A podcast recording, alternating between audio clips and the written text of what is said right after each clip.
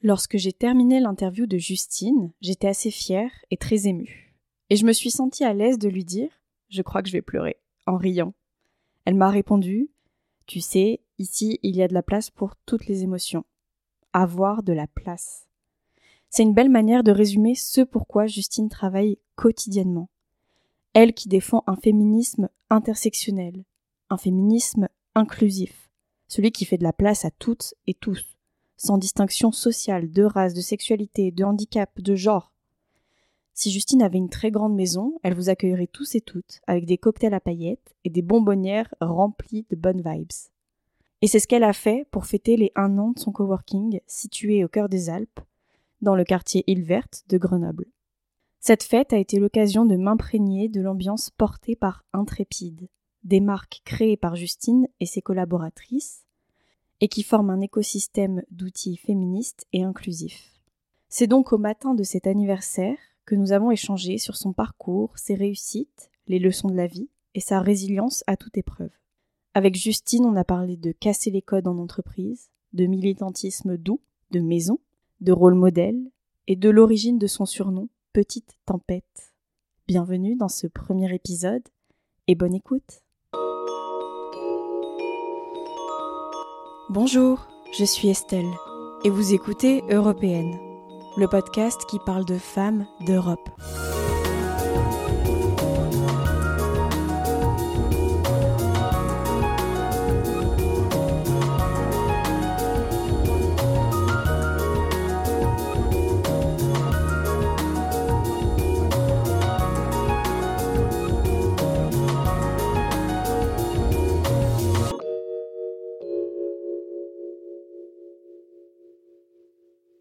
T'es prête? Je suis ready. ok, alors Justine Blanchin, tu es née le 23 novembre 1995 et tu passes ton enfance à Lyon. Tu intègres dès tes 18 ans l'école de commerce Grenoble École de Management, sans savoir à ce moment-là que tu adopterais la ville. Tu pitches ton premier concept d'entreprise féministe alors que tu es encore étudiante, face à un jury composé exclusivement d'hommes, L'idée n'étant pas incubée, tu rebondis en 2018 sur un tout autre concept pour lequel tu engages énormément d'énergie et de dettes. Le projet n'étant pas viable, tu décides toi-même courageusement d'y mettre un terme, malgré que tu aies des accords de financement auprès des banques. C'est cette même année, alors que tu as 23 ans, que tu montes ta société qui portera le nom juridique de Petite Tempête. La même année aussi, et deux ans après l'affaire Weinstein et le mouvement MeToo, tu décides de prendre la parole sur le média Fresh dans lequel tu livres ton témoignage sur l'agression sexuelle que tu as subie d'un médecin alors que tu avais 15 ans et que tu étais hospitalisé pour anorexie. Quelques mois après, le confinement arrive et tu décides de repositionner ton agence de communication autour des questions d'inclusivité, de diversité et de féminisme, évidemment. C'est ainsi que l'écosystème Intrépide est né. C'est un écosystème dont tu es la patronne et qui comprend une agence de communication, une marque de vêtements non genrée inclusive et un espace de coworking. Tes passions sont le travail, le karaoké, les balades avec bébé, ta chienne. Tu te bats contre les discriminations et tu défends un féminisme intersectionnel. Aujourd'hui, nous sommes le 8 juin 2023 et l'agence organise une fête ouverte au public avec des ateliers, des flash tattoos, un drag show, j'en passe. Alors merci Justine de m'accueillir aujourd'hui dans la Intrépide House. Merci à toi. Ça veut dire quoi euh, Intrépide pour toi Justine? Eh ben, l'histoire elle est assez drôle parce qu'à la base euh, l'agence s'appelait Culotté. Euh, on l'avait commencé culotté, on voulait vraiment un nom euh, qui parle et qui symbolise un trait de caractère et dans dans lequel les gens pouvaient se reconnaître. Et en fait, on n'a pas eu le droit de s'appeler culotté. Une autre agence s'appelait Culot et du coup, enfin intelligemment, on a toutes les deux décidé de, changer notre nom. Et euh, du coup, bêtement, j'ai tapé euh, synonyme de culotté et je suis tombée sur le mot intrépide et euh, qui m'a fait ultra sens, même encore plus que culotté, puisque intrépide, c'est pas un caractère qu'on donne souvent, c'est pas un qualitatif qu'on utilise. Et je trouve qu'il incarne bien ce qu'on fait, les gens à qui on s'adresse. Il y a vraiment ce côté d'audace, oser faire les choses, pas forcément comme tout le monde, et, euh, et l'aventure quoi. Donc euh, c'est vraiment c'est vraiment ça et je trouve que les, les femmes qu'on a avec nous euh, au quotidien ou les gens avec qui on travaille, ils ont vraiment ce caractère intrépide. Ouais, carrément. Moi, je le vois dans ce que vous proposez. Et en fait, je vois que vous militez en fait en même temps que vous travaillez, ce qui est pas toujours le cas en entreprise, ce qui est même rarement le cas. Donc déjà, bravo pour ça. Et en fait, moi, ma question, c'est est-ce que pour toi, on peut casser les codes partout et tout le temps justement? Eh ben, c'est complètement la démarche. Euh, je pense qu'elle n'était pas aussi claire dans notre tête quand on a commencé. Au départ, il y avait une volonté de casser les codes dans le milieu de la publicité avec l'agence. Et puis, euh, bah, indirectement, on s'est rendu compte qu'on voulait aussi casser les codes, nous, en interne, dans notre entreprise, dans notre management, dans notre recrutement, dans la façon dont on vivait et travaillait au quotidien. Et puis petit à petit, on s'est rendu compte que bah il y avait plein d'autres endroits où on voulait casser les codes, dans le prêt-à-porter, euh, dans l'entrepreneuriat, enfin dans tout, dans le futur, j'espère, dans l'éducation. Mais euh, je pense qu'on peut casser les codes partout, tout le temps. En fait, il... notre état d'esprit, c'est de se dire que à chaque fois qu'on fait quelque chose, on questionne. Euh, est-ce qu'on le fait parce que c'est la norme et que c'est comme ça que ça doit se faire, ou est-ce que c'est parce qu'on a vraiment envie de le faire comme ça, et est-ce que c'est aligné avec notre fonctionnement? Et euh, c'est très intéressant ce que tu as dit, parce qu'effectivement, une entreprise qui est militante, euh, ça se fait de plus en plus, mais à l'époque, c'était assez rare. Le militantisme était réservé aux assos. Et au contraire, dans le monde professionnel, on avait plutôt tendance à laisser ses convictions devant la porte. Euh, et, donc rapidement, je me suis rendu compte que moi, j'étais pas capable de faire ça, que beaucoup de gens autour de moi n'étaient plus capables et n'avaient plus envie de faire ça. Et du coup, on a voulu inventer euh, aussi un concept où euh, il n'y a pas de barrière en fait aux convictions, aux pros et aux persos. Et en fait, on prend les gens dans une globalité et on prend en considération du coup tous les aspects. Et voilà, c'était une réponse large. oui, bah, c'est très bien parce que justement, tu évoques plein de choses. Et notamment, du coup, il n'y a pas de barrière à l'entrée, on vient comme on est et on reste qui on est euh, même si on travaille. Toi, alors pour nos auditeurs qui ne te voient peut-être pas à l'instant où je vous parle, euh, tu fais le choix de porter les cheveux violets. Tu dis que tu t'habilles en euh, même si tu es une chef d'entreprise, tu as les bras tatoués. En fait, cette liberté, est-ce que ça fait partie de la fibre intrépide aussi? Alors complètement, euh, c'est un, un, cas très drôle, mais que j'ai eu il y, a, il y a, peu de temps. Euh, on a une nouvelle collaboratrice qui est arrivée, qui sort de 10 ans d'agence, euh, beaucoup plus traditionnelle, et euh, quand on a été faire notre premier rendez-vous client à l'extérieur, euh, elle a vraiment réfléchi à comment elle allait s'habiller. Et je lui dis mais en fait euh, chez nous, on n'adapte pas la tenue. En fait, on reste nous-mêmes, on cherche pas à enfiler un un masque ou un costume euh, parce que au contraire, je pars du principe que on n'a pas besoin de jouer une crédibilité. et que on veut être avec des personnes qui travaillent avec nous pour pour nos idées, pour nos compétences, mais certainement pas parce qu'on correspond à un code euh, physique de ce qu'on attend d'une agence ou d'une chef d'entreprise. Après, ça a pris du temps, ça s'est pas fait du jour au lendemain. Quand j'ai commencé euh, les tatouages, je me souviens que je m'étais dit, faut que j'en fasse euh, que sur des zones qui se voient pas. Donc aujourd'hui, j'en ai 41. et les, tous les premiers, c'était vraiment les bras, j'y touchais pas. Et puis petit à petit, quand j'ai commencé à faire un trépied, je me dis mais en fait, en fait, ça fait partie de moi. C'est comme ça que j'ai envie de m'exprimer. Et le jour où un client ou une cliente me dit bah je souhaite pas travailler avec toi parce que t'as pas l'air professionnel, bah ok, on bosse pas ensemble du coup. Enfin, barrière à l'entrée, il n'y a pas de problème. et, et, au contraire, je crois que maintenant, euh, ça fait aussi notre différence parce que euh, nos clients, euh, nos partenaires, elles sont contentes de voir des personnes qui sont sincères, qui sont authentiques, qui sont comme elles sont. Et du coup, c'est hyper transparent, c'est très sain, je trouve, comme relation de travail. Et ça leur apporte aussi un peu de de nouveautés, justement ce côté de casser les codes, c'est pas toujours possible. On bosse avec des grands groupes, des grosses ONG, où bah c'est encore assez, euh, les process sont encore un peu à l'ancienne. Et je pense que ça bouscule ça et ça les inspire aussi à bousculer ça.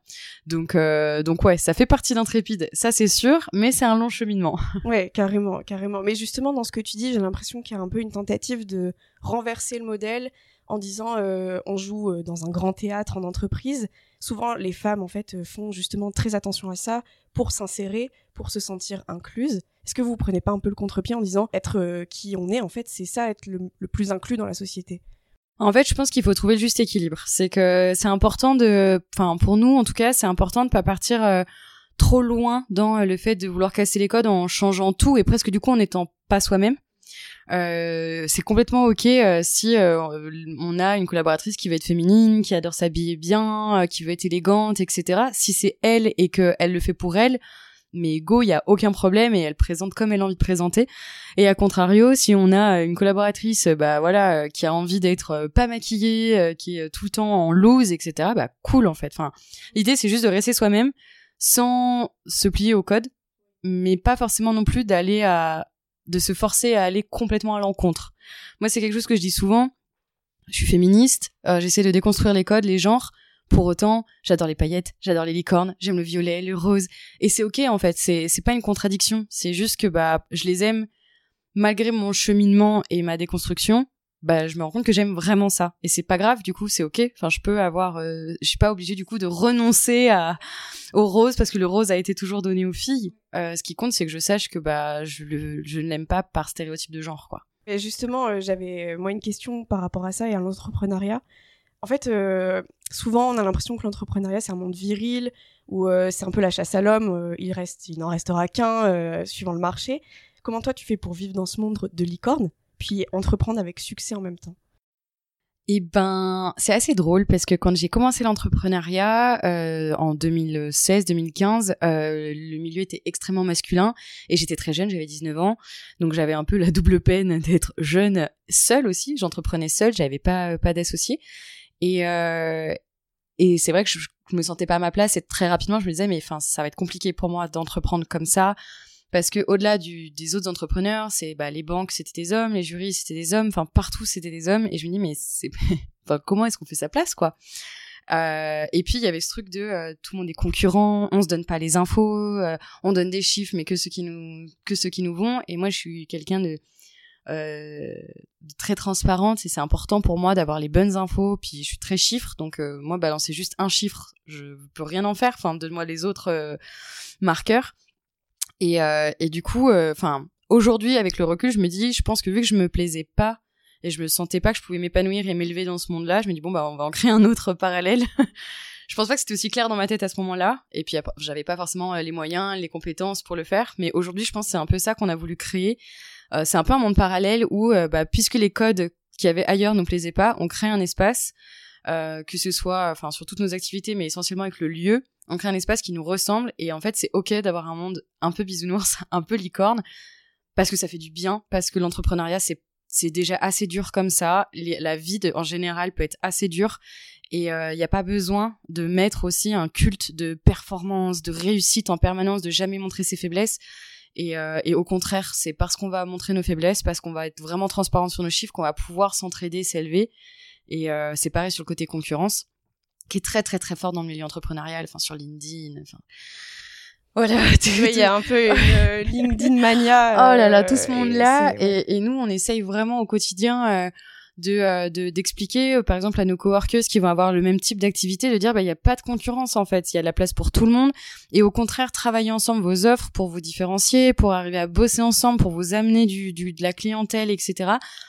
et d'arrêter de, de c'est aussi un truc qu'on a beaucoup inculqué aux femmes, euh, la compétition entre les femmes, la comparaison.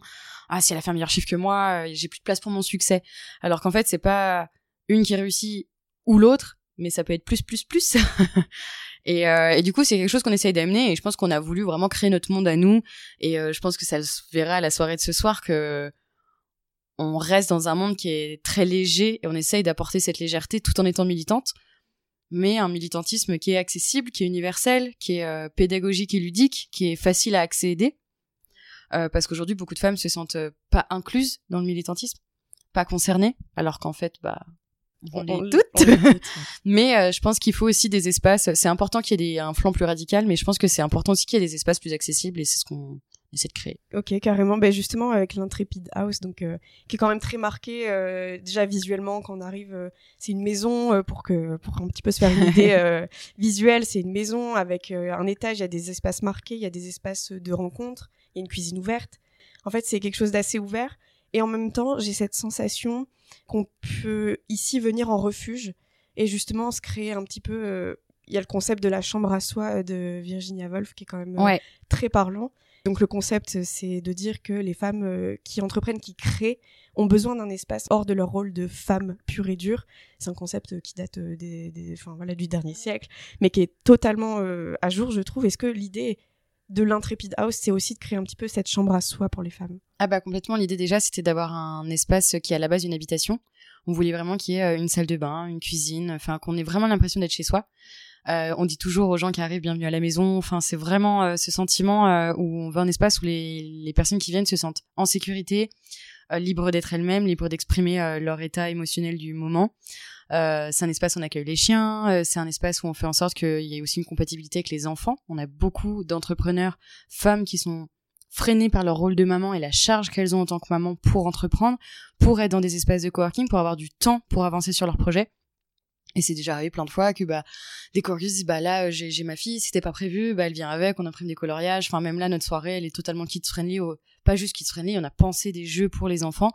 Euh, parce qu'en fait sinon la plupart euh, des coworkers n'auraient pas pu venir et, euh, et du coup je pense qu'il y a aussi ce, code à déconstruire que on peut être productif on peut travailler on peut vraiment avancer tout en étant dans un espace qui inclut le perso et la maison, elle est volontairement bah, divisée avec des espaces qui sont clos pour des temps, voilà, de, concentration, etc. Des espaces qui sont ouverts, de pouvoir travailler de partout. Et dans nos abonnements, c'est aussi réfléchi que il n'y a pas de durée de validité. Et l'idée, c'est que jamais personne ne vienne par contrainte, par peur de perdre son abonnement, perdre l'argent qu'elle a investi ici. Euh, et ben si la personne elle a pris 10 demi-journées qu'elle met deux ans à les utiliser, c'est pas grave parce que les moments où elle est venue, elle était euh, pleinement là, elle avait envie d'être là et ça collait avec son contexte.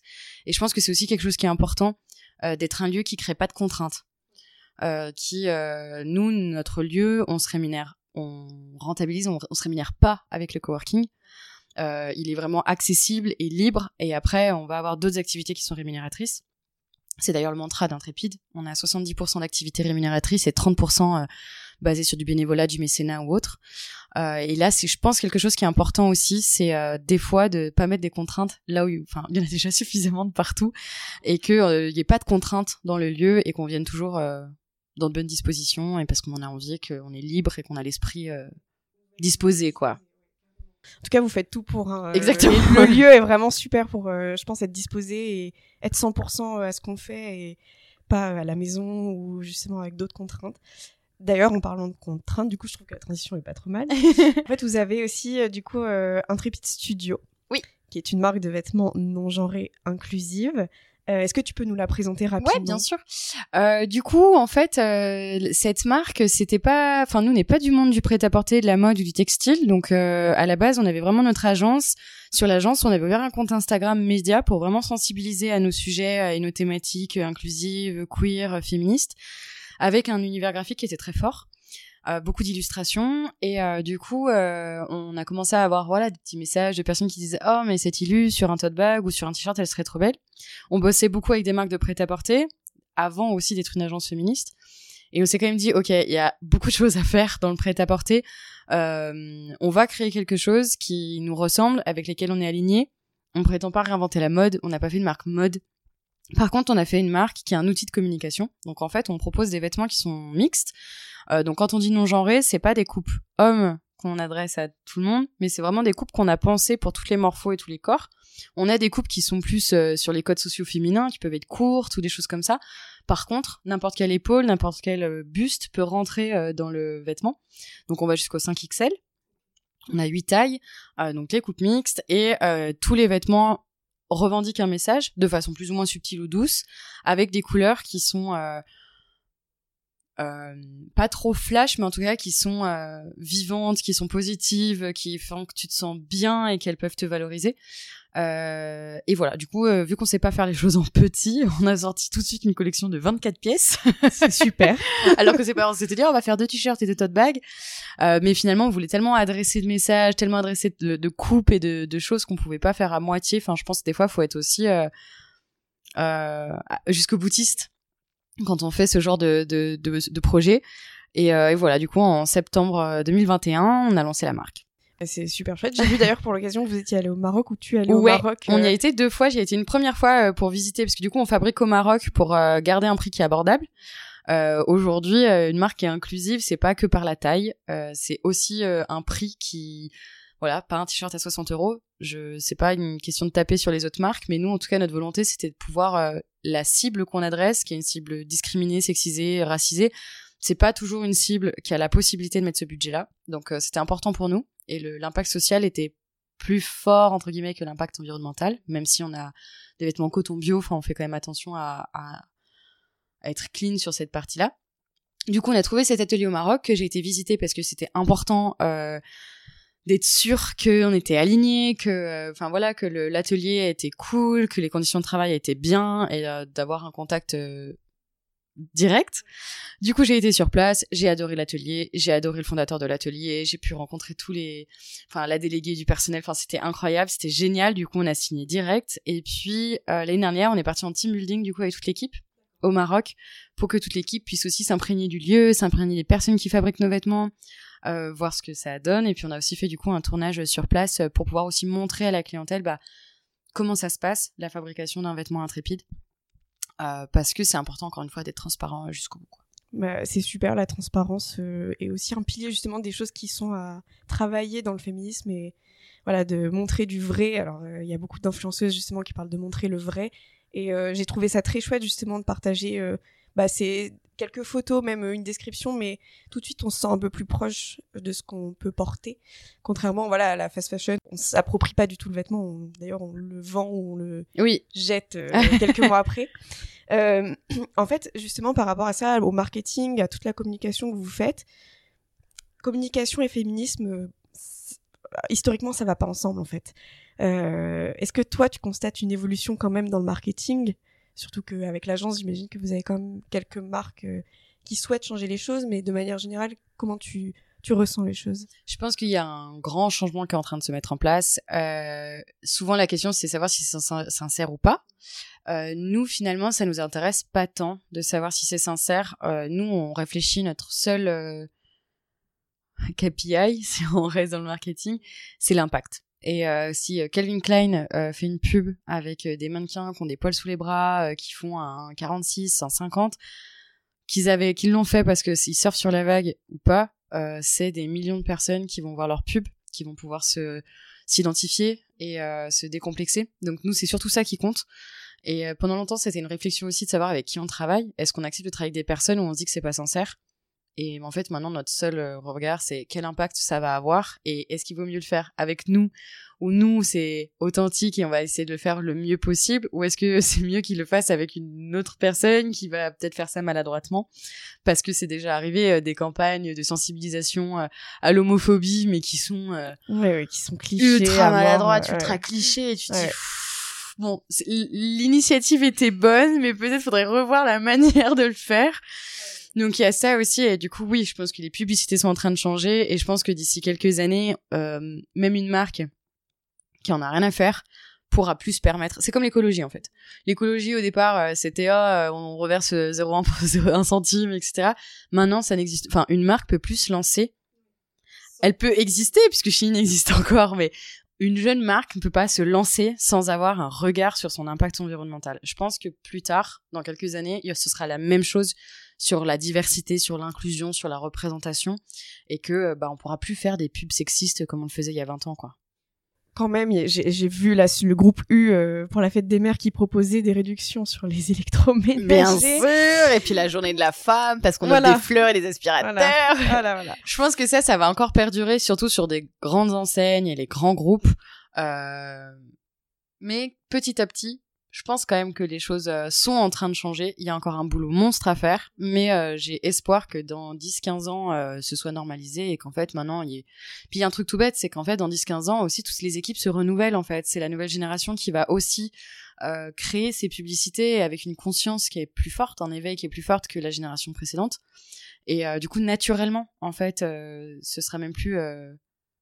Les idées viendront même plus, en fait, de faire ce genre de choses. Carrément, je pense qu'il faut aussi placer un peu d'espoir en la jeunesse, qui est parfois un petit peu discréditée, mais, euh, mais qui a quand même énormément d'idées, notamment sur la mode. On dit euh, que la mode est un peu vecteur justement de toutes les injonctions que les femmes euh, ont subies, surtout au cours, voilà, après, l'après-guerre, c'était l'explosion de la mode, du fast fashion, de changer mmh. vite, rapidement, et puis surtout de mettre des choses d'une telle forme, d'une telle couleur avec un tel décolleté ou euh, une telle longueur de jupe qui d'ailleurs change euh, toutes les décennies. la mini-jupe dans les années 70 pour arriver à la jupe longue dans les années 2010. En fait, il y a jamais vraiment de... Il y a toujours des injonctions, mais il y a jamais vraiment de règles euh, écrites et dites dans le temps. Est-ce que pour toi, la mode inclusive, elle est nécessaire justement au, combat féministe et, à l'inclusivité? Bah, Je pense que la façon de s'habiller, c'est politique. tout comme l'intime est politique. Enfin, je pense que finalement, tout est outil Euh, et nous, c'est ce qu'on propose avec Intrépide. On dit qu'on a un écosystème d'outils. En fait, on propose une un projet qui a des valeurs et après ben, on a un outil pour les pros, un outil pour les entrepreneurs, un outil pour le grand public avec les vêtements. Mais euh, ouais, l'idée c'est d'arriver à proposer au quotidien un vêtement qui est un outil d'expression, un outil de revendication, mais aussi un outil d'appartenance à une communauté, un mouvement, euh, tout en restant en sécurité, parce que le but c'est pas c'est des remarques qu'on a aussi pu avoir, euh, des discussions sur euh, le but, c'est pas de mettre en danger les personnes qui vont porter nos vêtements parce qu'elles revendiquent un message qui peut euh, malheureusement déclencher des réactions. du coup, du coup, ouais, il y a, y a, vraiment, comme je disais, on réinvente pas la mode. On est justement pas du tout parti sur des formes ou des coupes qui sont novatrices ou qui veulent créer une nouvelle tendance, mais beaucoup plus se baser sur le fond du message euh, et euh, sur en fait l'appartenance euh, au mouvement dont Intrépide fait partie.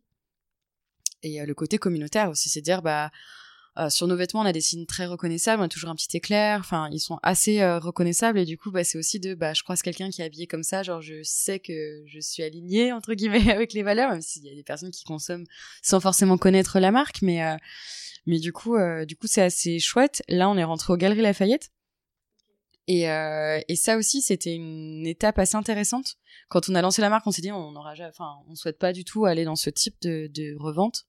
Et en fait, euh, bah si, enfin, franchement, quand je vais sur le corner intrépide aux galeries, que je vois euh, comment les gens réagissent et le public des galeries Lafayette, mais je me dis, mais c'est une victoire immense de créer bah, les réactions, parce que c'est sûr que c'est pas que de l'adhérence, l'adhésion, mais mais justement de, de questionner, d'avoir une curiosité dans un lieu où on s'attend pas à trouver une marque comme ça.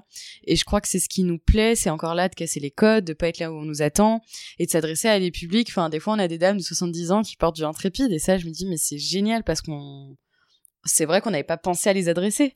Alors euh, que mais elle-même, exactement. Euh, Alors que elle-même, du coup, s'approprie la marque, la porte et enfin, je trouve ça incroyable. On a des histoires. Euh, une jeune fille qui avait acheté un t-shirt Métro Boulot Vibro qu'elle a offert à sa mère pour son divorce. Enfin, mais des trucs, mais genre je trouve ça génial. Il y a une, façon plus simple aussi. Euh, Intrépide Studio, c'est une marque qui s'offre beaucoup. On a beaucoup de personnes militantes, engagées, qui vont vouloir offrir la marque euh, pour faire passer un message un petit peu différemment à des amis, à sa famille, et ça, je trouve que c'est un, enfin, c'est un super outil, quoi. Ouais, bah, ça fait partie du coup de tout l'écosystème justement que vous proposez. Est-ce que euh, justement le féminisme pour toi c'est un écosystème?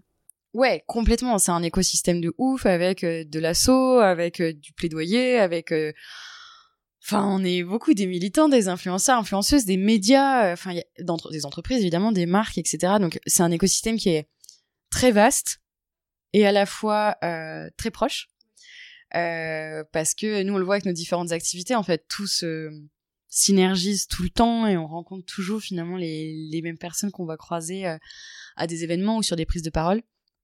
Et euh, oui, clairement, c'est un écosystème euh, qui se renforce et, euh, et qui est génial. Enfin, c'est justement un peu dans ce, cet esprit d'écosystème. Tu parles de féminisme intersectionnel. Donc pareil pour les personnes qui nous écoutent, le concept du féminisme intersectionnel, c'est d'expliquer qu'il y a plusieurs féminismes et il y a plusieurs manières aussi de le vivre.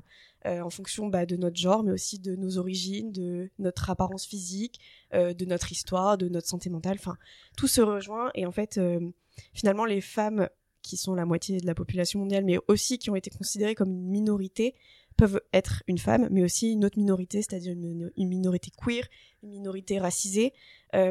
comment Intrépide adresse en fait le féminisme intersectionnel? Je pense que déjà la première étape, c'est de conscientiser ses privilèges, euh, quand on a créé Intrépide, euh, très rapidement, j'ai pris conscience que, ok, j'étais une femme, j'avais des discriminations de femmes, un vécu, etc.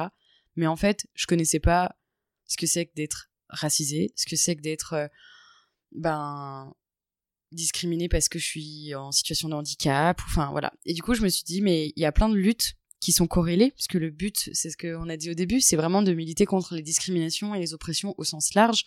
Bien sûr que le féminisme en fait partie, mais loin de là. C'est pour ça qu'on insiste souvent sur inclusion, diversité, mixité sociale, tous ces sujets en fait où, enfin, qui sont dominés par le même système patriarcal avec les mêmes conséquences, mais on a aussi des hommes victimes de ce système patriarcal, euh, que ce soit dans la communauté queer, mais pas que.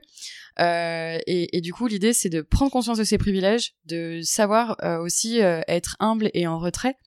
Euh, moi aujourd'hui, je suis entrepreneur, j'ai une, entreprise qui marche, je suis, enfin, privilégiée pour ça, et je peux pas prendre tout l'espace. C'est pour ça que sur Intrépide, on est très peu en avant. Euh, c'est pas, on shoot pas pour les photos ou produits, ou très rarement parce que des fois ça arrive que on est trop dans le jus, mais on shoot quasiment jamais pour les photos, on se montre peu.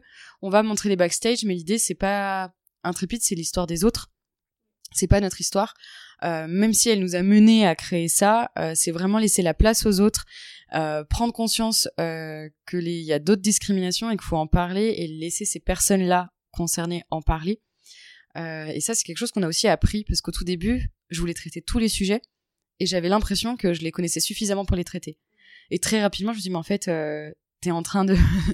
Il y a tellement de choses à explorer. Ouais, et, puis c'est surtout que t'es, t'es, t'es en train de prendre la parole pour d'autres. Euh, alors que t'as même pas vécu ces choses-là et euh, même si ça partait d'un bon sentiment, c'est, enfin, c'est vraiment euh, un, une prise de recul pour se dire, ok, je veux parler de racisme, et eh ben qui à qui je peux donner la parole? Je veux parler euh, de PMA, à qui je peux donner la parole? Et tous ces sujets, on a vraiment commencé à, à se dire ok, nous on peut se renseigner, apprendre à des bonnes alliés, mais pour autant on n'est pas concerné. Et ça, euh, c'est encore un autre euh, chemin, mais qui est hyper important.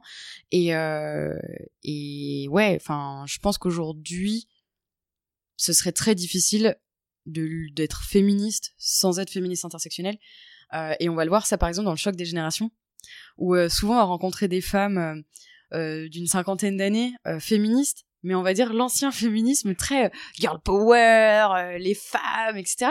Mais qui finalement prennent pas du tout en compte bah, toutes les autres luttes, euh, vont pas comprendre les, la lutte queer ou toutes ces choses-là. Et je me dis bah voilà, c'est l'évolution de maintenant d'aller plus loin et plus de d'avancer ensemble contre un système qui opprime mais finalement pas que les femmes quoi qui oppriment et puis qu'il y a des femmes qui sont particulièrement opprimées parce qu'elles ont euh, euh, bah plein de sujets qui fonctionnent pas dans la société quoi qui aujourd'hui sont pas acceptés. Typiquement euh, là je, lisais bah, pour au cas où si ça te donne des recommandations lecture Anan Karimi qui a écrit la femme musulmane n'est pas une femme où justement elle explique que c'est double peine. Et alors si une femme musulmane porte le voile alors là c'est en fait elle devient l'objet d'un débat et, euh, et c'est pas ce qu'on cherche à faire non plus avec le féminisme. On cherche pas à mettre quelqu'un en, place de débat, mais justement à l'inclure.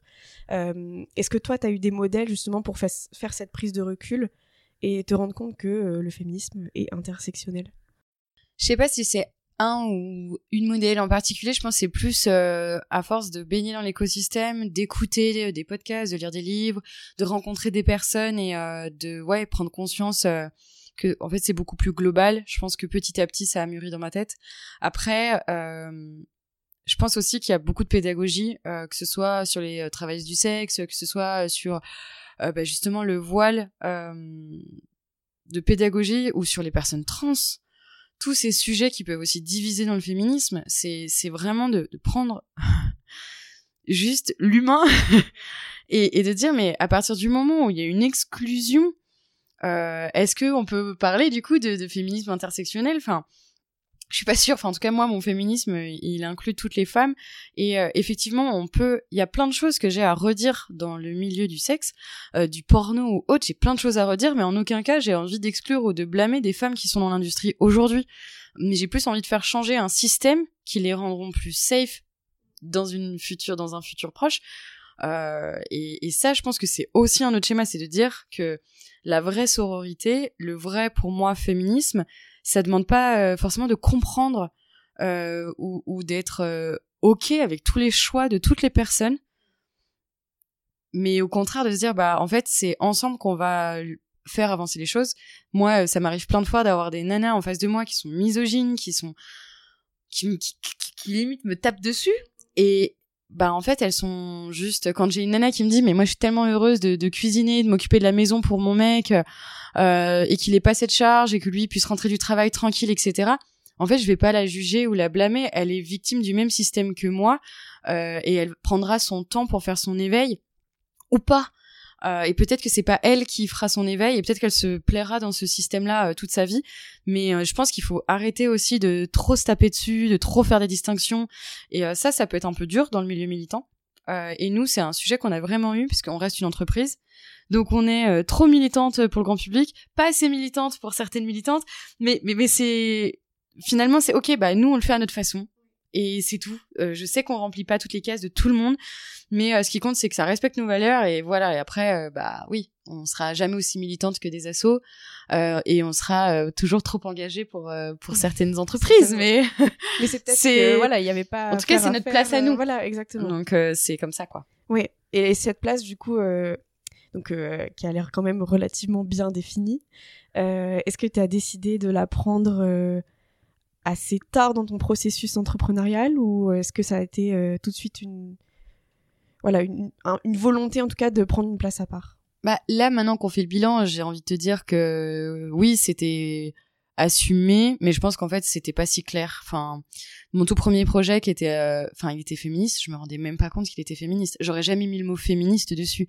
C'est maintenant que le recul, je me dis ah bah en fait euh, c'était clairement féministe mais sur le moment j'étais bah non euh, c'est enfin voilà c'est un constat euh, enfin du coup euh, du coup non je pense que ça a pas été super fluide dans ma tête au début. Et c'est plus où j'ai écouté plus mon instinct ou les envies que j'avais pour l'entrepreneuriat et et surtout de créer un modèle qui me convient à moi.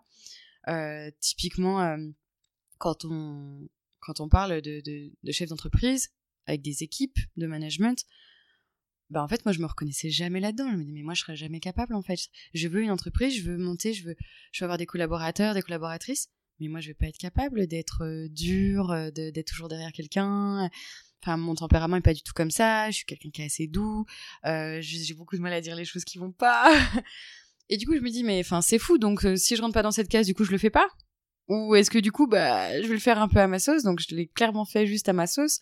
Et quand tu te fais entourer et que les gens euh, font des retours en mode mais ça va pas la tête, mais faut pas que tu dises ça à tes salariés, t'es trop transparente, tu peux pas donner tous tes chiffres, et puis ça peut pas, tu peux pas prendre des décisions tout ensemble. Et... Bah, j'étais mais en fait, je, je sais pas faire autrement, sinon je le fais pas. Donc euh, c'est comme ça. Et des fois, peut-être ça marchera pas. Des fois, ça marchera. Ça dépend des personnes aussi que j'aurai en face de moi. Mais euh, mais du coup, je pense c'est plus où j'ai suivi mon fonctionnement et, euh, et que petit à petit, bah, je me suis rendu compte que ça faisait écho à plein de personnes et qu'en fait, bah, ça pouvait être un nouveau mode de fonctionnement qui était déjà existant ailleurs aussi, hein. Mais euh, mais ça s'est plus fait comme ça et aujourd'hui, je peux mettre des mots sur dire bah, ok, on casse les codes comme ça, on fait ça comme ça, mais parce qu'il y a du recul. Mais je pense que quand j'ai commencé l'entrepreneuriat à 19 ans, euh, j'avais pas du tout des mots clairs sur euh, tout ça. Enfin. Oui, ça, ça s'est éclairci un petit peu ouais. au fil de l'eau. Complètement. Aujourd'hui, c'est totalement clair. Ah oui, aujourd'hui c'est plus que clair. je pense que c'est clair pour toutes les personnes qui voient parler d'intrépide. Je, confirme, c'est assez clair, on peut pas se tromper. Et euh, justement, un petit peu par rapport à ce, ce ressenti autour de l'entrepreneuriat, comment tu l'as vécu, euh, je me suis renseignée. En fait, euh, il y a une étude de 2009 qui dit que 50% des chefs d'entreprise ont au moins un parent indépendant. Est-ce que toi, tu été entouré justement dans cette aventure? Alors moi, je pense que ça fait complètement partie de mes privilèges. C'est que j'ai un papa entrepreneur euh, qui a toujours entrepris et qui nous a toujours beaucoup euh, partagé. Euh, qui nous a fait choisir ses logos, qui nous a montré plein de choses et donc je baigne dedans depuis toute petite. Donc en fait c'était c'est vrai que du coup ça m'a enlevé plein de barrières, j'ai jamais eu peur d'entreprendre, j'ai jamais eu peur d'emprunter, peur Enfin, c'était vraiment une vocation. Genre, je savais que je voulais faire ça. Je savais pas quel projet j'aurais, mais c'était pas grave. Et j'avais un papa qui était euh, qui était là et qui me euh, alors à sa façon dans son modèle. Aujourd'hui, on est beaucoup plus éloigné sur nos façons de gérer nos entreprises, mais en tout cas, j'ai eu cette chance-là d'avoir euh, ce soutien, une personne à qui je pouvais en parler et un modèle avec lequel j'ai grandi. Donc je pense que ça c'est un privilège qui est énorme euh, parce que aujourd'hui on forme pas les femmes à entreprendre au risque, c'est un rôle qu'on laisse aux hommes et du coup elles doivent deux fois plus se battre pour prendre ce rôle-là. Et j'avoue que moi j'ai pas eu à le faire, en tout cas dans mon cercle familial. J'ai eu à le faire parce que ma première euh, boîte, euh, dès que je voulais un emprunt, on me le donnait pas. Par contre, si je venais avec mon père, on me le donnait.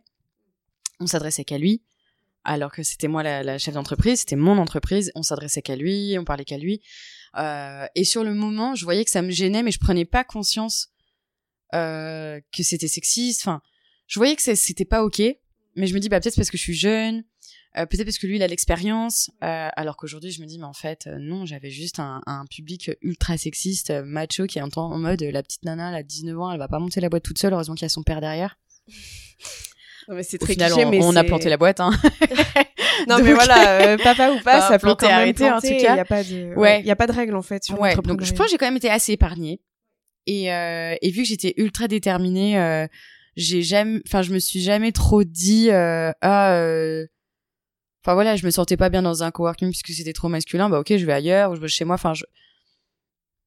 Incubagem, ils me prennent pas euh, jury parce que projet féministe, bah ok, je retends dans six mois. Enfin, pour le coup, je pense que j'ai été assez épargnée de tout ça. Je- J'en avais, enfin, je voyais bien les choses qui allaient pas. Je savais que c'était parce que j'avais un jury d'homme. Enfin, j'avais conscience de ces choses-là, mais pas aussi clair que maintenant, si je devais revivre les choses. Et, euh, et effectivement, j'ai pris conscience des barrières que, que les femmes que je côtoyais avaient, euh, que j'avais pas forcément eu. Et là, je me suis dit, ouais, ok, genre, euh, il y a quand même vraiment un truc, hein, ça fonctionne pas. Maintenant, j'ai quand même conscience de tous les, les rôles qu'on, les rôles sociaux, etc. Et du coup, je, je pense pas que ça part de mon propre vécu, mais plus de mon empathie, de ma sensibilité sur le vécu des autres, où je me suis dit, euh, je, je veux proposer des solutions aux autres femmes, en fait.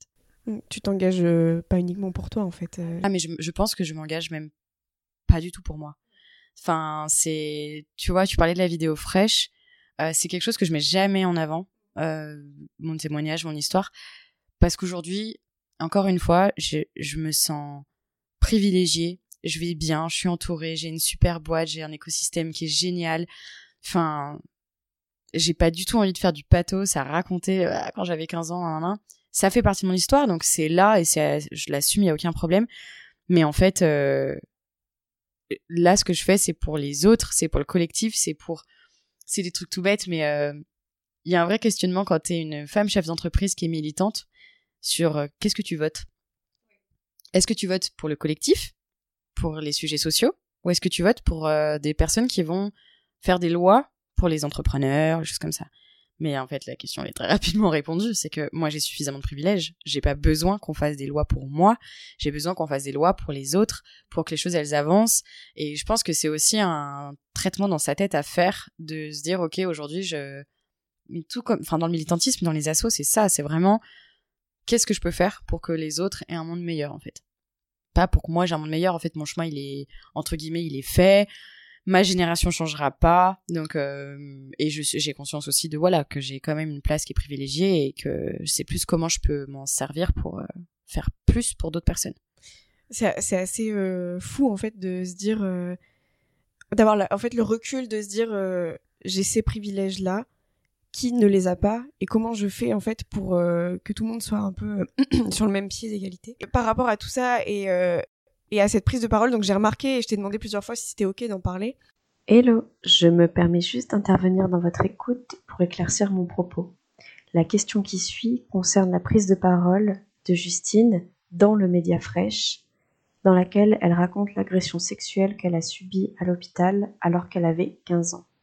T'en parles pas, tu le mets pas en avant et c'est pas une victimisation, c'est euh, quelque chose. euh, je le dis parce que peut-être que d'autres personnes ont besoin de m'entendre et de savoir que ça existe, que ça peut arriver, mais que il y a toute une reconstruction qui se fait derrière. En fait, est-ce que ça s'apprend un petit peu euh, cette reconstruction, euh, cette résilience, il faut mettre le mot. euh, Ouais, c'est voilà. clairement de la résilience. Effectivement, encore une fois, c'est pas quelque chose que je mets beaucoup en avant parce que euh, parce que certes, ça, ça a forcément, c'est forcément un moteur et c'est forcément une envie de me dire j'aurais, j'ai envie que si demain j'ai une fille, elle grandisse dans un monde différent du mien.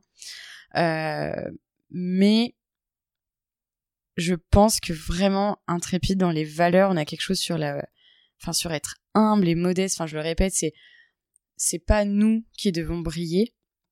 Donc forcément, euh, je, je, je vais prendre la parole. Enfin forcément, je vais être porte-parole d'Intrépide, donc je vais être mise en avant, mais pas plus que nécessaire. Je pense qu'il y a ça aussi. Le but, c'est pas non plus d'être dans l'ombre et de pas véhiculer nos messages. Le but, c'est de faire rayonner Intrépide.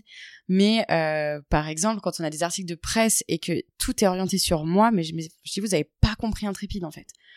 C'est tellement pas ça. Genre, même quand on parle, c'est un article de presse d'entrepreneuriat à chaque fois c'est Justine ah, euh, elle a fait ça non on a fait ça j'ai toujours eu une équipe enfin et ça c'est quelque chose qui va me déranger parce que je pense qu'on faut pas tomber dans la survalorisation dans le le côté même rôle modèle élite euh, qui me plaît pas du tout. Enfin, moi, j'ai envie d'être. Si je dois être un rôle modèle, je veux être un rôle modèle qui est accessible, qui est réalisable, qui est qui est transparent et qui est pas euh, où je déteste les articles où Justine sortie de j'aime non non non mais mais mais mais moi j'ai détesté être à j'aime genre c'est vraiment pas un faire valoir quoi au contraire, j'ai encore plus pris conscience de ce monde élitiste, de ce monde sexiste, etc. Même si j'aime est en train de changer et fait plein de choses. Et encore la semaine dernière, j'intervenais là-bas pour parler d'entrepreneuriat engagé, etc. Mais moi, à mon époque, j'aime, c'était un monde où je me suis sentie pas safe et j'ai pas aimé. Et au contraire, aujourd'hui, ça m'a ouvert l'esprit que bah, les, les, grandes études, ne, enfin tous les profils se valent et tous les projets scolaires se, et les parcours scolaires se valent. Et ce qui compte, c'est la personne. Et du coup, euh, du coup, voilà, c'est pas quelque chose qu'on valorise. Au contraire, on veut plutôt raconter les histoires des autres personnes. Euh, mais après, c'est là et j'ai aucun problème à en parler. Ça reste quelque chose qui m'a concerné et qui a aussi euh, forcément orienté à la fois mon choix de féminisme, à la fois mon choix aussi sur le prêt-à-porter, sur les corps, sur la publicité, sur les gens qu'on représente, parce que j'aurais aimé grandir avec d'autres euh, publicités.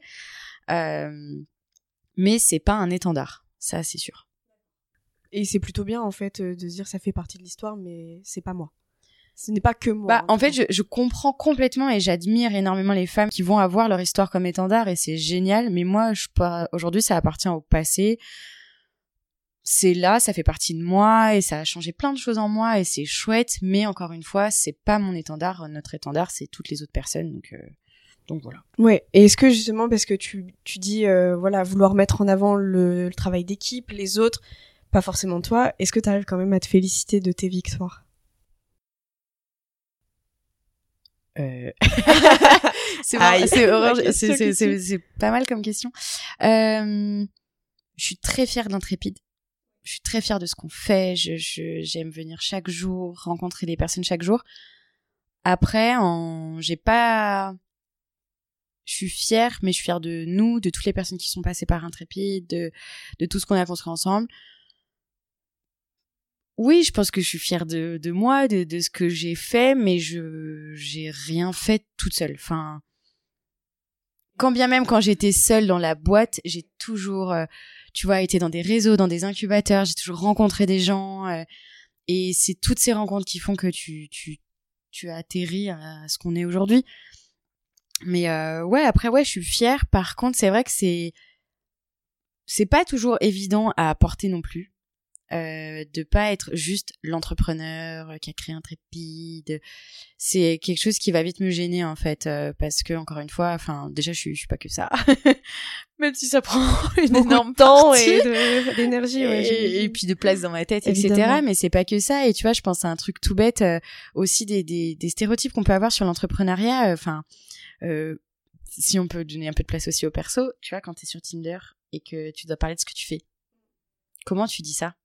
Comment tu dis à quelqu'un que tu rencontres euh, bah euh, voilà, j'ai créé un trépide, j'ai 10 salariés, euh, on a une maison à, à île verte. Enfin, comment est-ce que tu amènes les choses qui justement n'écrasent pas l'autre, qui donnent suffisamment de place et qui sont, enfin c'est super dur en fait des fois c'est très très dur euh, de c'est très dur non on dirait que non, je suis pas... du tout là pour me plaindre. Mais c'est euh, c'est plus dans le sens euh, ça peut être compliqué à amener. On est une jeune génération où euh, il y a beaucoup d'insécurité beaucoup de personnes qui vont mais même ici quand les filles viennent j'ai pas du tout envie qu'elles aient qu'elles soient impressionnées en fait. De se dire enfin on sait qu'on fait se côtoyer plein de monde ici et je veux que personne se dise ouais moi je pourrais jamais faire ça ou mais enfin et c'est dur parce que du coup t'as envie de faire beaucoup mais pas trop mais enfin c'est toujours une question de juste équilibre et milieu et je pense que bah ça passe aussi par une un personnel branding qui est pas trop fort et qui écrase pas en fait euh, les personnes que tu rencontres. Ça va à l'encontre en fait de l'entrepreneur euh, homme blanc euh, ah d'une cinquantaine d'années, voilà exactement. un million en trois mois. mais est-ce que du coup ça serait pas un petit peu un modèle à à étendre ou en tout cas à proposer. Complètement. Et je pense que ça se, enfin moi je sais que toutes les entrepreneurs que je suis, elles ont ce même euh, mindset de euh, ultra authentique, montrer les galères, montrer quand ça va, montrer quand ça va pas, ultra accessible. Enfin et ça moi c'est ça les rôles modèles qui me plaisent. Tu vois, c'est pas du tout euh, des rôles de succès. Enfin pour moi le succès c'est ces femmes là, tu vois qui je pense à Tajine Banane, à Alex Alison Cavaillé, pour moi c'est un rôle modèle, c'est elle est tellement nature peinture, elle raconte tout, elle est et pourtant, enfin, elle a quand même créé quelque chose d'incroyable. Et ça, c'est des rôles modèles, tu vois. C'est des gens qui, peu importe la taille que prend leur entreprise, ils gardent la même transparence, la même facilité. Elle continue d'intervenir de partout et pour autant, elle est le visage de sa boîte, mais pas d'une façon euh, égocentrique. Exactement l'ego, c'est un réel sujet. Ah bah surtout euh, dans l'entrepreneuriat. Ouais, dans le travail. C'est clair. Ça, ça, pose souci. C'est un peu, ça me fait penser à um, November Ultra, donc qui est une chanteuse qui est un petit peu euh, montante, qui a eu un, award ou une récompense il y a dernièrement. Je l'écoutais, elle, elle était interviewée et elle disait, euh, on veut souvent me transformer en femme cathédrale, mais moi je veux rester une femme maison. Est-ce que justement, tu as envie de rester une femme maison? J'adore cette phrase. Carrément. Euh, J'ai carrément euh, envie euh, toutes ces femmes qui m'inspirent c'est forcément des rôles modèles donc c'est des chemins que j'ai envie de prendre. Euh, et euh, le rôle modèle que je peux être à ma petite hauteur des gens qui m'entourent euh, j'ai envie que les gens soient toujours à l'aise de me parler de me poser des questions même dans mes équipes. Euh, je vais jamais prendre le rôle de chef. Enfin c'est quelque chose ça me correspond pas et j'en ai pas envie. J'ai envie que n'importe qui puisse me parler puisse se sentir à l'aise d'être de dire des choses de penser d'émettre des idées et du coup ça passe ça passe forcément par la posture que tu prends mais aussi la posture qu'on te donne ou que on te tu laisses te donner. Oui que tu laisses que tu laisses les gens te donner. on a compris. Et, euh, et du coup je pense que ça ouais ça c'est important et euh, et t'as beau et je pense que ce qui compte c'est que ça dure dans les années et que peu importe la taille et la dimension que prend ton entreprise que tu gardes toujours les pieds sur terre. Et moi j'ai euh, une coach euh, en leadership une coach RH que je vois tous les 15 jours et elle est toujours, toujours, toujours là pour qu'on soit sûr que mes décisions, je suis toujours alignée, que je suis toujours en phase avec la vision que j'ai et que je perds pas pied. Enfin, c'est tellement important d'être aussi bien entouré avec des personnes qui savent euh, te questionner, te challenger, te remettre en question. Et ça, ça passe aussi par le fait d'être accessible et d'autoriser qu'on remette en question tes décisions, qu'on questionne tes choix euh, et qu'on y ait une place pour qu'on dise bah là, je pense que t'es tu t'éparpilles, tu t'égares, t'es pas dans la bonne direction. Enfin, ça c'est très important aussi. Et je pense que c'est un, culte qu'on a dans l'entrepreneuriat euh, de du, founder, tu vois, du CEO qui est intouchable, qui a ses idées, qui est machin. Et ça, je pense que c'est aussi un chemin à déconstruire de. Tu peux être chef d'entreprise et ne pas du tout avoir ce, ce modèle-là ou ce rôle-là quelque part, on te surnomme aussi petite tempête. Donc oui. j'imagine que tu emportes un petit peu les choses avec toi. Et ça, c'est peut-être euh, totalement naturel d'ailleurs, mais euh, est-ce que tu veux parler un peu de ce surnom qui est quand même assez atypique?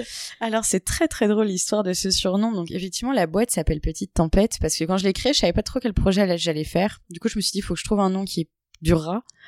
Euh, et du coup, j'ai mis Petite Tempête. Et puis, effectivement, après, on est devenu intrépide, mais le nom juridique est toujours Petite Tempête. En fait, dans mon groupe d'amis, euh, c'est vrai que quand j'ai une idée en tête, je l'ai pas trop ailleurs. Donc si j'ai décidé justement, moi qui adore le karaoké, que j'avais envie qu'on aille au karaoké, même si personne n'avait envie d'y aller, je vais arriver à, à créer l'ambiance, à dire oui, mais tu sais, là-bas, il y a ça. Et je pense être assez persuasive, sans forcer, mais assez persuasive. Et du coup, arriver à emmener les gens avec moi. Et puis quand j'ai eu des projets, je pense que j'ai toujours réussi à, à, à transmettre mes ah, je suis désolée, ma chaîne a un, bah, pas de un éternuement inversé. Pas de souci, mais quel éternue, c'est... non, il n'y arrive pas justement. C'est dog friendly juste... c'est assez drôle quand elle fait ça. Euh, donc ouais, j'arrive assez bien à emmener euh, les gens et euh, je suis quelqu'un qui m'énerve jamais. Et euh, par contre, euh, quand on transgresse mes valeurs, il y a vraiment beaucoup de colère qui, qui, je sais pas où elle est le reste du temps. Très enfouie, très cachée. Mais quand on transgresse mes valeurs, je vais être très très en colère et voilà. Pardon. du coup, euh, quand euh, un soir on avait été euh, en soirée avec des copains et j'avais bêtement acheté un short l'après-midi. J'avais essayé, je l'avais mis direct et en fait en le portant, je me suis rendu compte que il était hyper court, que j'étais pas du tout à l'aise dedans. Dans le bar, j'avais trop de regards, enfin j'étais vraiment vraiment pas à l'aise. Et pour une fois, j'ai dit à mes potes, je dis bah avant que vous alliez en boîte, est-ce que vous pouvez me ramener? Je me sens pas de traverser toute la ville toute seule dans ce short mes potes étaient euh, pas du tout dans cette ambiance-là. Ils ont dit non mais nous on va en boîte, on n'a pas du tout envie. Et ça, ça m'a fait péter un plomb. Ça, ça m'a mis ultra en colère. J'étais, en fait, on n'est pas des amis, c'est savoir s'écouter et euh, savoir temporiser. Ok, t'as envie de sortir, ça te prend un quart d'heure de me raccompagner. C'est quand même pas quelque chose que je demande souvent. Et quand bien même, je te le demanderai à chaque fois en fait. Mais euh, et que là, que ça a été minimisé, que ça n'a pas été écouté. Je pense que j'ai eu le quart d'heure le plus long du retour. Euh, j'ai changé de trottoir dix fois. Et je suis rentrée, j'ai fait un message, mais j'étais dans une colère. Et en fait, ils ont dit que j'avais mis la foudre. Et, euh, et du coup, euh, le, le, surnom est né euh, après cette soirée-là, euh, parce que j'avais aussi ce, ce, truc de je suis très gentille, je suis jamais en colère, mais il faut pas transgresser mes limites. Et ça, c'était une de mes limites.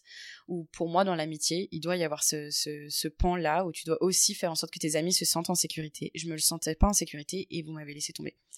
Et ça, voilà, du coup, c'est venu de là, et puis ensuite, c'est resté, et puis en fait, c'est vrai que ça me va plutôt bien, et c'est très drôle parce que tous les gens qui découvrent par l'entreprise, quand tu vois un comptable, choses comme ça, ils vont voir l'entreprise petite tempête, puis au fur et à mesure qu'ils vont travailler ensemble, ils vont bah, maintenant je comprends euh, d'où ça vient. J'ai souvent, euh, je suis une tête brûlée, donc j'ai souvent des nouvelles idées. Et on va tout mettre en place et ça bouge tout et et j'aime bien ça et je trouve que c'est assez positif. Et il y a un mantra que j'aime beaucoup, c'est toujours après la tempête vient le beau temps.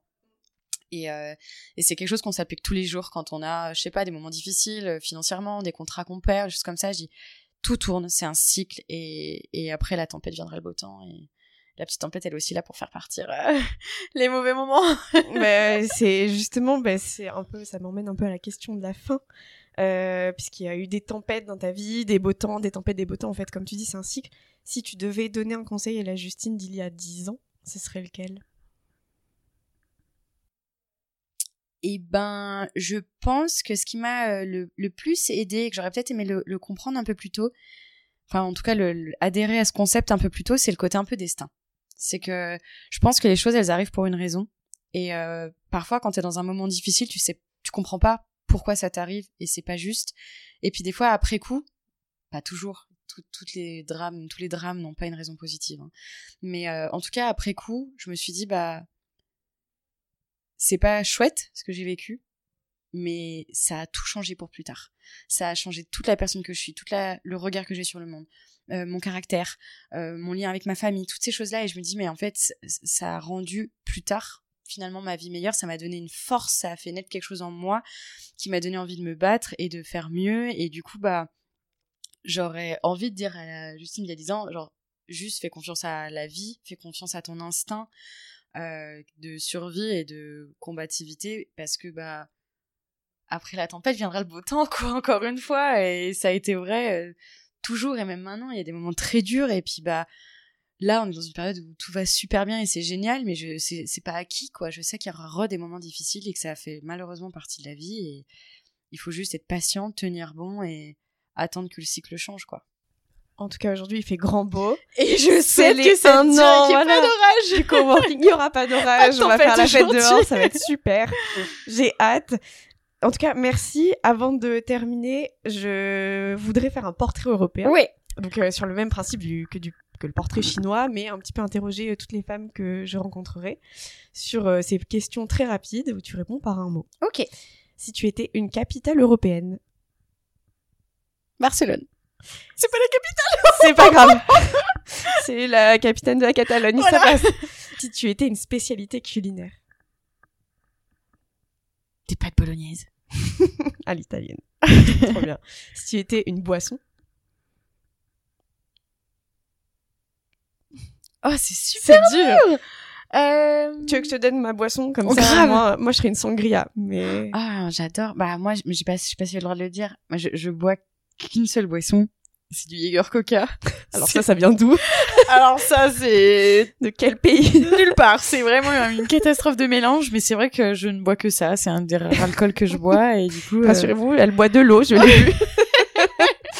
ok. Et un lieu touristique en Europe? L'Italie, c'est grand, mais je dirais l'Italie. J'adore l'Italie et tous les endroits d'Italie que j'ai pu faire, j'ai adoré partout il y a quelque chose à voir en Italie. Ouais, j'adore cette, ambiance là-bas. J'ai hâte d'y aller. Et eh ben merci beaucoup en tout cas pour l'échange. Merci à toi. euh, les réponses, je pense, qui ont été hyper inspirantes, qui pourront certainement aider euh, des auditorices. Et euh, est-ce que tu peux nous dire justement où te suivre euh, et éventuellement voir les produits que tu proposes? Ouais, du coup, nous c'est essentiellement sur Instagram où on fait le plus de contenu. Du coup, tous les Instas sont un peu pareils. Il y a l'agence tiré du bas intrépide, intrépide tiré du bas studio ou intrépide tiré du bas house. Et si vous en trouvez un, vous trouvez les trois. J'essaierai d'identifier tout ça au moment de la diffusion. Et eh ben, je te remercie beaucoup. Merci à toi. Et puis, apparemment, on a du boulot. oui, on a du boulot qui nous attend aujourd'hui. Et bah, à plus tard. Merci. Merci.